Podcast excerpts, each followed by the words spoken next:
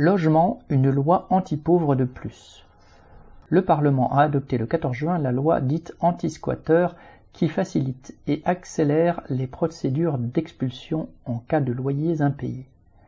C'est tout un arsenal à l'encontre des millions de victimes de la crise du logement sous prétexte de défendre de tout petits propriétaires dont le logement est squatté.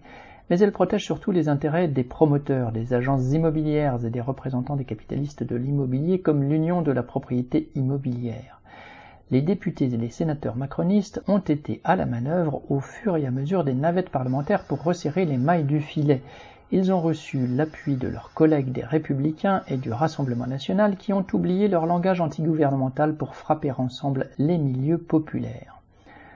Cette loi prévoit la résiliation automatique d'un bail de location en cas de non-paiement des loyers, ce qui accélérera l'expulsion.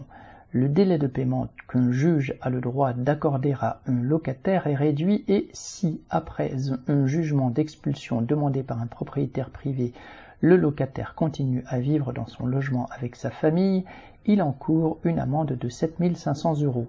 Gare à ceux qui, mis dehors, trouvent un hébergement de fortune. Il suffira qu'un logement inoccupé soit meublé pour que ceux qui s'y installent puissent être condamnés pour violation de domicile. Ce délit s'applique désormais également aux locaux commerciaux ou aux bureaux désaffectés.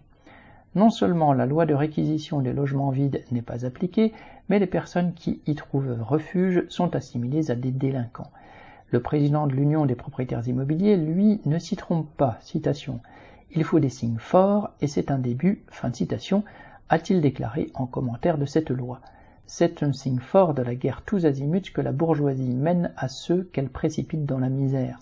L'expropriation des sociétés de la construction et de l'immobilier qui font leur chou gras de la pénurie de logements est la seule chose qu'elles n'auront pas volée. Jean Sandet